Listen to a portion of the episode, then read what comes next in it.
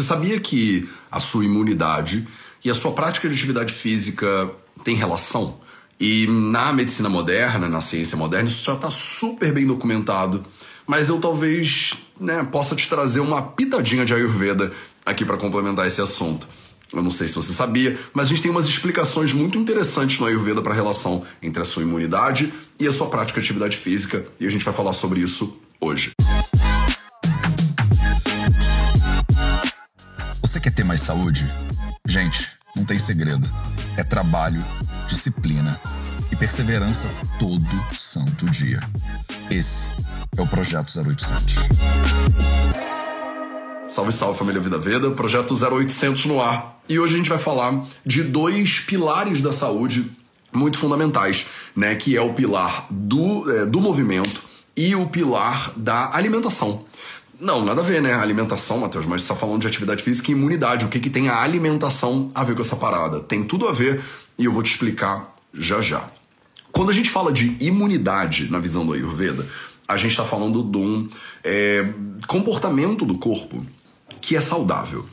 Né? Então você está falando, quando a gente fala, se a pessoa está com a imunidade alta, se a pessoa está com a imunidade baixa, basicamente o que você está dizendo é que o corpo dela está funcionando direitinho, né? Ela entra em contato com bactérias, fungos, vírus, parasitas e ela consegue responder né, a, essas, a esses invasores, né? Como a gente pensa né, no sistema moderno, de maneira eficiente, de maneira é, eficaz, inclusive. E aí você pode se perguntar, né, cara, atividade física tem alguma coisa a ver com essa resposta? E super tem. Super tem tudo a ver com essa resposta, né? E eu quero te explicar hoje os dois tipos de atividade física, como é que esses dois tipos se relacionam com o seu metabolismo e com a sua digestão. Então a gente tem dois fatores fundamentais aqui, dois conceitos ayurvédicos fundamentais. Essa é a hora que você pega o seu cadernito aí, você que é nerd ayurvédica, e você anota. O primeiro conceito que a gente tem que dar uma destrinchada aqui hoje é o conceito do Vata Dosha. O segundo conceito é o conceito de Agni. Né? Então eu preciso, para falar de atividade física contigo, falar dos efeitos da atividade física sobre o Vata Dosha. E eu preciso falar sobre o efeito desse dosha sobre a tua digestão e metabolismo. Vamos começar então. Ah, Matheus, mas eu já né, faço, né, estudo Ayurveda, eu sou do Vidyalaya, né, eu sou formada, formanda né, em é, Ayurveda aqui no Vida Veda. Já fiz a formação dos quatro pilares, já fiz o fundamento da Ayurveda, né? Você que já fez alguma dessas coisas, primeiro de tudo, você é uma formiguinha de fogo, me manda aí um emojizinho da formiguinha do foguinho, só para poder te identificar, porque eu vou te dar uma sabatinada hoje. Eu quero a tua ajuda aqui na live de hoje. Eu quero interagir com você um pouquinho na live de hoje. Se você tiver na dúvida por que eu tô me mexendo tanto, é porque eu tô em cima da minha bola de pilates. Né? Hoje eu decidi sentar na minha bola de pilates, então eu tô é, quicando hoje aqui, né? Então tô vendo aí, né? Tô vendo aí as formiguinhas de fogo subindo nos comentários. Então se você já estuda comigo, se você já, né, deu sua molhada do seu pé dentro do Ayurveda, se você já sabe esses conceitos do que, que são os doshas, se você já entende né, o que, que é o Agni, então você vai assentar esse conhecimento aqui agora comigo nesse 0800, 0900. E se você não sabe, você vai sair dessa live aqui sabendo mais ou menos o que, que acontece. E aí, turma ótimo, tô vendo aí formiguinhas de fogo chovendo nos comentários, maravilhoso. Então, agora isso aqui é para essa pergunta é para você tá? Vocês que estudam, né? Vocês que estudam Ayurveda comigo ou que estudam Ayurveda por esse mundão afora, qual é a interferência da atividade física sobre o Vata Dosha? Manda aí nos comentários para mim. Eu quero só saber como é que a atividade física influencia o Vata. Vai. Manda aí enquanto eu tomo meu chá de gengibre muito gelado. Na verdade, não tá muito gelado, mas ele tá frio já, não tá mais quente. Rodrigo Raposo Ayurveda disse: agrava, Matheus. Recoguchi disse agrava, Matheus. Jana Queiroz disse agravante. Ana Luísa Aguirre disse agrava. Ingrid Kuntz, Ingrid Kuntz disse agrava. Dal Paz disse agrava. Letícia Krause, Patrick Casais, Adriana Lima Reis, é, Elizabeth, Vabi Lopes, Evelyn Wroblewski, agrava a vata. Por que, que vocês todas e todos estão errados ao mesmo tempo? Eu vim aqui só para te provocar hoje. Principalmente vocês que são Vidyalaya, né, e que estão precisando, né, dar uma sentada, né, no, nos conceitos. Porque é natural, né? A gente estuda pra caramba e você tem que saber a base.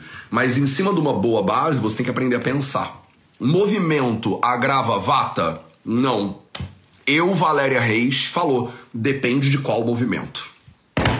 Exatamente. Depende de qual movimento. Tati Yogaoma agora botou. Depende do movimento. A galera já tá falando, depende do movimento, depende do movimento. Depende do movimento. Por quê? Ah, mas Matheus, para tudo. Se eu olhar lá nos Samhitas, Vyayama não agrava vata? Vyayama agrava vata. No capítulo 1, 2 do Ashtanga Hridayam. No início. É um conceito de base que você precisa saber, né? Movimento é chala, né? Chala é um dos gunas de vata. Você vai usar um dos gunas de vata, você vai gravar o vata. Então isso é, é, é, moleza, é óbvio, né? Não tem como você, Matheus, nem você morando na Índia, você não vai dar uma volta nesse argumento nunca. Ah, mas eu vou. Ah, mas eu vou e eu vou agora. Eu vou dar uma volta nesse argumento agora junto com você aqui. Para você, ó, aprender a pensar. Vyayama, via de regra gravovata. Vyayama, via de regra gravovata. Mas por que Vyayama gravovata? Só tem duas coisas que agravam o vata, na verdade você tem uma base conceitual importante dentro do Charaka Samhita para dizer quais são as duas coisas que agravam o Vata de verdade. Vai, galera, isso aqui é uma aula, então aproveitem. Vai ordatuk shayat kopo margasya varanena cha, diz lá o Charaka Samhita. Vai ordatuk shayat kopo margasya varanena cha. Então, o que que acontece? Quais são as duas coisas que agravam o Vata? Fala para mim. Vambora, vocês aí, que galera que falou Vata, grava, agora vocês têm a obrigação de me dizer, né? O, quais são as duas coisas que agravam o Vata. Só tem duas. Dois movimentos fundamentais que geram agravamento de Vata. É óbvio que o Vata tem lá os gunas dele, e todos os gunas, quando são aumentados, eles podem aumentar o Vata também, mas não é isso. Não é o frio, não é a secura, não é não é nada disso. Vab Lopes, obrigado, minha nerd do coração, mandou muito bem. Não tem a ver com vento frio, nem frieza, nem secura. Tem a ver também, mas não é essa base conceitual do Charaka que eu tô trazendo aqui para você agora. Datuk shayat kopo, margasya varanena cha. O vata ele agrava quando, número um, você perde tecido. Número dois, quando você gera um bloqueio no caminho natural do vata. Atividade física, então fica aqui comigo. Ah, mas Mateus Vata não é Tatrarukshola Gushita Karasukshmashaloni Laha. É, ele é tudo isso, tem esses gunas aí. Aumentou esses gunas, tem o potencial de agravar o Vata, diminuiu esses gunas, tem o potencial de diminuir o Vata. Mas o Charaka, ele simplifica esse modelo ainda para você entender o Vata de maneira um pouco mais profunda. Né? E aí ele fala, vai Yordatuk Shayat Kopo Margasya Varanena. O Vata ele agrava quando você perde tecido, o Vata ele agrava quando você bloqueia o caminho dele. Foi não quero te deixar na mão nem no meio da estrada. Então me fala que tá tudo bem, que você tá comigo, que você que tamo junto, tá? Então, toda atividade física gera perda de tecido? É a pergunta que você tem que fazer. Se a perda de tecido de um lado é o que agrava o vata, se o bloqueio no caminho do vata é o que agrava o vata, a sua pergunta tem que ser: se eu te pergunto o que, que a atividade física faz com o Vata Dosha, você deveria se perguntar, calma aí, Matheus, se perda de tecido agrava o Vata, se, olha eu quicando na bolinha de pilates, se a perda de tecido agrava o Vata, vai virar até uma coreografia do negócio do Vata aqui. Se a perda de tecido agrava o Vata, e se o bloqueio no caminho natural do Vata agrava o Vata, movimento faz o quê com perda de tecido? Movimento faz o quê com bloqueio natural do caminho de Vata? Né? Então, movimento sempre gera perda de tecido? Não. Movimento sempre gera perda de tecido? Não. Que tipo de movimento gera perda de tecido? Por exemplo, movimentos aeróbicos que aí fazem a pessoa realmente. Pensa assim. Na dúvida, pensa assim. É, pega um atleta da modalidade de movimento que você quer testar. Fala assim, é, Matheus, um maratonista. Pronto. Maratonistas tendem a ficar mais magrelinhos ou tendem a ficar mais, mais parrudões, né? A maratona ou a corrida é um movimento aeróbico e ele tem a tendência a diminuir tecido corporal. Os maratonistas, os campeões, são todos magrelinhos, é tudo folheto, né? é, tudo, é tudo varetinha, né? correndo lá em alta velocidade. Essas varetinhas, elas perdem é, tecido né, no processo de execução da atividade física deles. Logo, corrida, corrida de longa distância, tem a tendência a agravar o vata. Por quê? Porque gera perda de tecido. Ah, tá bom, vamos lá então. Bicicleta. Os caras lá do Tour de France, né? Você pega lá um, um sujeitão lá do Tour de France e ele tá lá na bicicleta dele todo magrelo, porque ele tem que ser magrelo, porque se uma bicicleta vai ficar mais pesada, aquela coisa toda.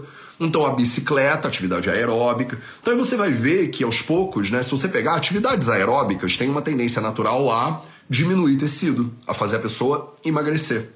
Agora, toda atividade faz a pessoa emagrecer? É claro que não.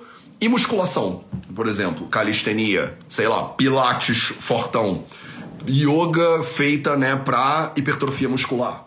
Isso aí aumenta tecido. O cara, humano ou a mina, eles podem ficar, pá, monstrão, né? O sujeito, quando ele fica monstrão, ele tá fazendo atividade física e ele tá ganhando tecido. Se a atividade física promove ganho de tecido, ela agrava ou apazigua o vata? Ela apazigua. Você já entendeu. Entendeu? Esse é o argumento completo. Esse é o argumento completo que você precisa ter no seu bolso. Porque vocês erram, é conceito básico, e aí você pega lá, não, outros movimentos você pega Vata porque Vata é Chala, né? Vata é Chala. E ele dá uma gravadinha, mas o desdobramento natural desse movimento é um ganho de tecido e esse ganho de tecido pode apaziguar o Vata. Então todo movimento agrava o Vata? Foi a minha pergunta para você. Não, depende. Tá? Depende. Marombar, por exemplo, não só pode não agravar o Vata, como pode ser uma terapia de apaziguar o Vata. Uau, né? Você não pensou, não sabia disso. Mas, Matheus, nos clássicos ayurvédicos eles não falam esse troço. É claro que não, porque no, o Brahmani que tá lá estudando esse troço, o Vaidya, ele não vai fazer uma maromba. Não tinha academia, não tinha crossfit naquela época né? Então você não tinha que fazer essa análise um pouco mais complexa, mas o mundo de hoje, ele é bastante mais complexo. Né? Então, primeira coisa que eu falei que você precisa saber é como a atividade física interfere com o Vata Dosha. E aí eu abro um parêntese aqui. Não tem essa parada, né, do ah, essa atividade agrava o Vata, essa atividade é boa pro Pita, essa atividade é boa pro Kapha tá? Essa postura do yoga, ela é boa pro kapha, essa é boa pro pitta. É difícil você fazer essas correlações, porque se você olhar lá os gunas, né, o vata é movimento, então ele tende a agravar com o movimento, né? O pita ele é fluidez, então também entende. Ele tem um sara ali, um drava ali que ele pode dar uma gravadinha com o movimento também. O kapha não, né? O kapha ele é estável. Né? Então o movimento ele deveria apaziguar até o, o, o capa dosha, porque ele contrapõe. Né? Agora, você dizer que, ah, Matheus, esse, esse movimento ele é né, é bom para capa doxa, né? É difícil, né? A gente normalmente olha para o vata no processo. Mas se você quiser pensar, ah, mas ele gerou mais tecido, a pessoa ficou mais estável, aumentou o guna de capa, então é bom, entre aspas, para o capa, apazigua o capa, aí tudo bem. Mas daí eu já vejo muito por aí umas misturas, umas confusões. Se você levantar o pé esquerdo, apazigua o pita. Se você levantar o pé direito, aí apazigua o vata, que não tem base, pelo menos nos samhitas ayurvédicos. Talvez tenha base em tantra, talvez tenha base no yoga de alguma maneira, não sei. Mas no, é, nos samhitas ayurvédicos não tem, tá? O braço direito é o vata, o braço esquerdo é o pita. Então, se você fizer um guerreiro com a mão direita, alguma coisa acontece. Darará. Isso não é muito baseado nos textos clássicos ayurvédicos. Não é dizer que não é verdade, mas é só dizer que né, o Vida Veda fala sobre a Ayurveda de acordo com os samhitas e nigantos, né? Então, a gente tem que basear isso aqui nesses caras que estão atrás de mim. Então, beleza. É, então falamos do Vata Dosha um pouquinho. Falamos de atividade física na perspectiva ayurvédica e como ela interfere com o Vata Dosha. Beleza? A imunidade, já falei para você que ela deriva do bom funcionamento dos doshas e do bom funcionamento do Agni, né, da tua atividade digestiva. E aí a gente precisa tentar entender esse negócio também. Quando o Vata agrava e ou diminui, ou quando os doshas agravam e ou diminuem, eles interferem no seu Agni, na sua capacidade digestiva. O Ashtanga Hridayam fala disso basicamente, tranquilamente, né? Vata dosha agravado é, afeta o seu Agni, a sua atividade digestiva, deixando ele mais errático. Deixando ele vir chamar, né? Ele fica meio doido. O Kapha dosha agravado, ele afeta a sua atividade digestiva, deixando a sua digestão manda, deixando ela mais lenta. O Pitta dosha, quando ele agrava o Agni, ele deixa o Agni mais tikshana, ele deixa o Agni mais forte, mais intenso. Então sabemos aqui como é que os doshas agravam, né, ou melhoram, digamos assim, o Agni. Vamos focar só no Vata, porque movimento tem uma relação muito forte mesmo com o Vata dosha. O Vata dosha, quando agravado, ele deixa o Agni irregular. E esse Agni irregular de um Vata dosha agravado, ele faz com que você tenha uma imunidade, né? Na visão ayurvédica, a imunidade tem muito a ver com o Agni, com a tua capacidade digestiva. Por isso eu te disse lá no início que isso aqui tem a ver com o seu pilar da alimentação também. É porque eu boto tudo que é agri dentro do pilar da alimentação, né? É, então você faz atividade física e isso melhora ou piora o seu Agni. Depende. Depende. Se você faz atividades físicas que geram perda de tecido corporal, essa perda de tecido corporal, que por consequência agrava o vata, esse vata agravado deixa seu Agni chama e ele prejudica a tua digestão. E por consequência, o metabolismo e a imunidade ficam bagunçados. E aí a gente pega isso e traz para dados modernos, né, da medicina moderna, que sugerem, por exemplo, já falei isso para você ontem, que sugerem, por exemplo, que pessoas que fazem atividade física de alta performance, né? Então, corredor de maratona, ciclista de longa distância, essas pessoas todas, elas têm uma tendência é, a ficarem doentes logo depois da prova. Existe uma diminuição natural da imunidade logo depois da prova. Como é que a gente entende isso de acordo com a Ayurveda? Você fala, o Vata gravou, né? O Vata gravou, bagunçou o Agni e aí a pessoa ficou com a imunidade zoadinha. É isso que acontece.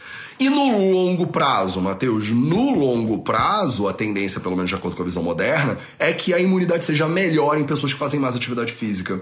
Então, a atividade física constante, ela é recomendada, inclusive pela Organização Mundial da Saúde, não preciso nem ser eu aqui falando nada disso, né? É, pelo menos, sei lá, umas meia hora né, por dia para você fazer de atividade física. Eu recomendo uma meia hora, uma hora por dia. Eles falam, acho que de 150 minutos por semana, se eu não me engano.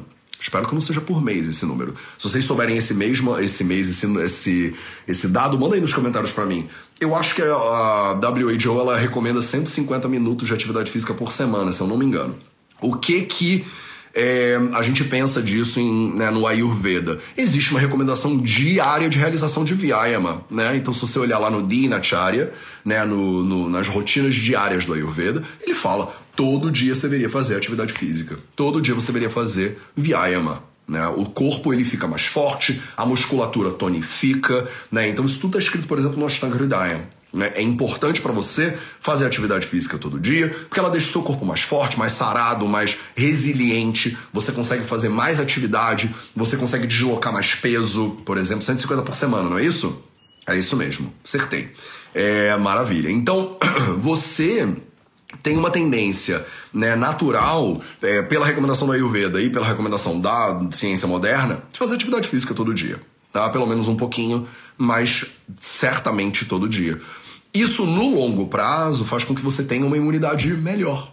Não é à toa que é uma indicação, né? Você fica menos suscetível a doenças e tal e tal. Só que qual é o problema? Que eu já abri aqui esse parênteses importante para você. Dependendo do exercício, ele pode ferrar a tua imunidade no curto prazo. E se você faz muito, se você faz atividade física em demasia, então se você é um corredor de maratona, se você é tipo triatleta, você provavelmente. Eu tô falando isso tudo porque é exatamente o que eu faço. Você vai ter uma tendência de perda de tecido ao longo do tempo que vai é, bagunçando o teu acne e vai deixando você mais suscetível a doenças sim. Essa, pelo menos, é a visão do Ayurveda. E aí, dependendo de que pessoa que você é, você vai lidar com isso melhor ou pior. Dependendo do que, Matheus? Dependendo da coisa que vocês mais gostam no planeta Terra, que é a prakruti da pessoa. É, dependendo da sua prakruti, dependendo da sua tendência natural, digamos assim, da constituição do seu corpo, você vai lidar melhor ou pior com atividade física. Então imaginemos aqui, né? Imaginemos só três tipos de Prakruti para simplificar a vida de vocês. Imagina uma pessoa que tem uma predominância de Kapha Dosha, imagina uma pessoa que tem uma predominância de Pitta Dosha, imagina uma pessoa que tem uma predominância de Vata Dosha, ou o que o Charaka às vezes fala, não confunda Prakruti com a pessoa ter uma tendência ao desequilíbrio D. Né? Então o Charaka Samhita no Vimanasthana, capítulo 6, ele fala isso para você. 6? Acho que é 6 é, não confunda Prakriti com tendência de desequilíbrio, porque não é. Né? E as pessoas confundem isso bastante. E tanto confundem que o Charaka fez questão de ir lá falar, não confunda, porque as pessoas confundem. Né? Então, se a pessoa ela tem uma constituição física que é, é uma Prakriti baseada lá no Kapha Dosha, e ou se ela é kapala, se ela tende ao desequilíbrio de capa dosha, por exemplo, é o vyayama, atividade física, mesmo de maratona, mesmo de bicicleta, que vai ter uma tendência a diminuir tecido dela, que vai ter uma tendência a agravar o vata, né?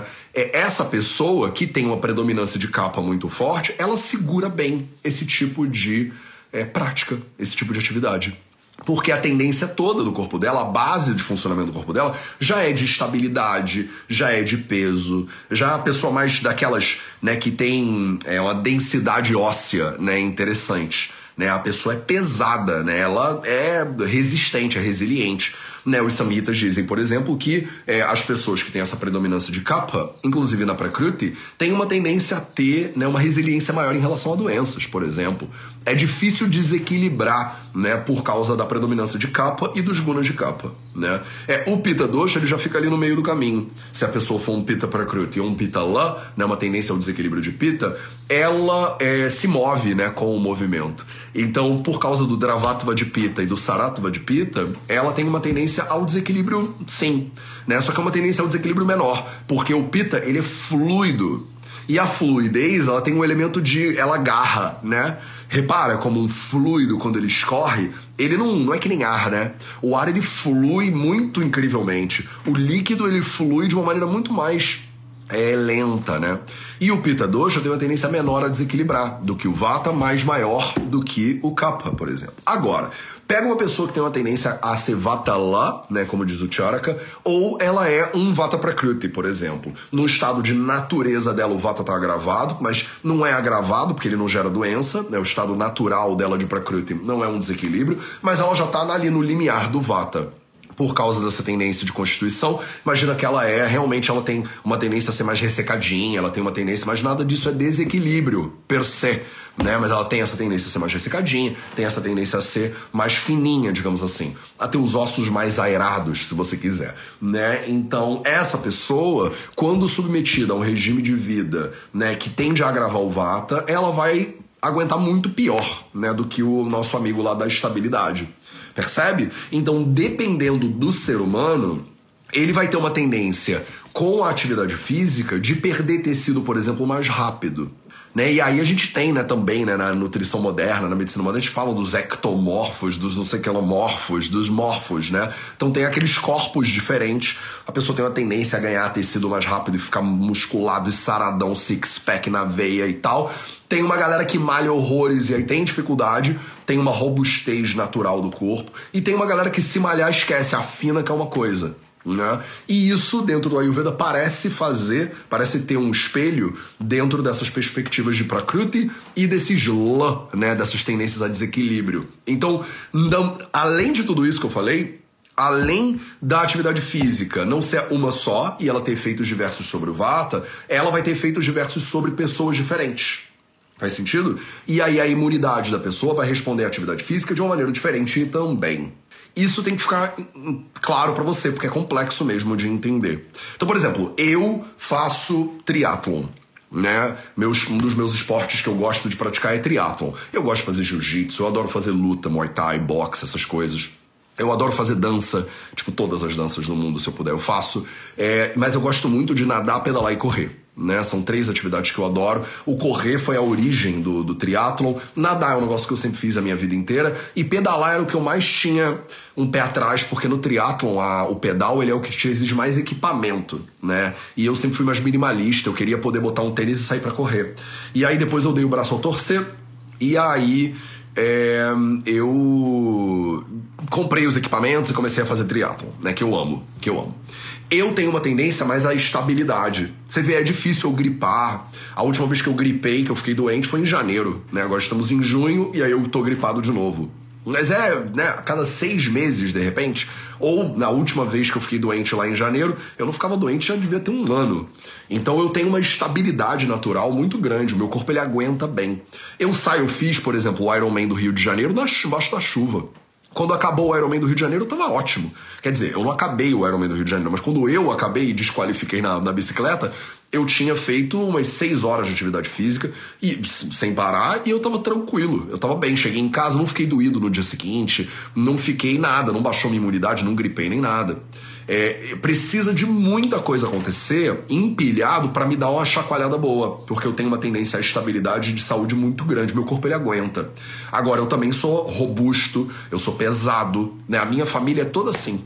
Todo mundo, se você, se você olhar, você pensa, essa pessoa pesa 80, mas você bota na balança, eu peso 90. É os ossos largos, né, dessa família. Então a gente é uma família muito ossuda, muito pesada, né? Então eu tenho essas tendências naturais à estabilidade. Eu aguento atividade física sem muito problema. Agora eu conheço pessoas que se saem para correr um dia, caraca, acabou a semana da pessoa. Ela fica toda zoada depois. Entendeu?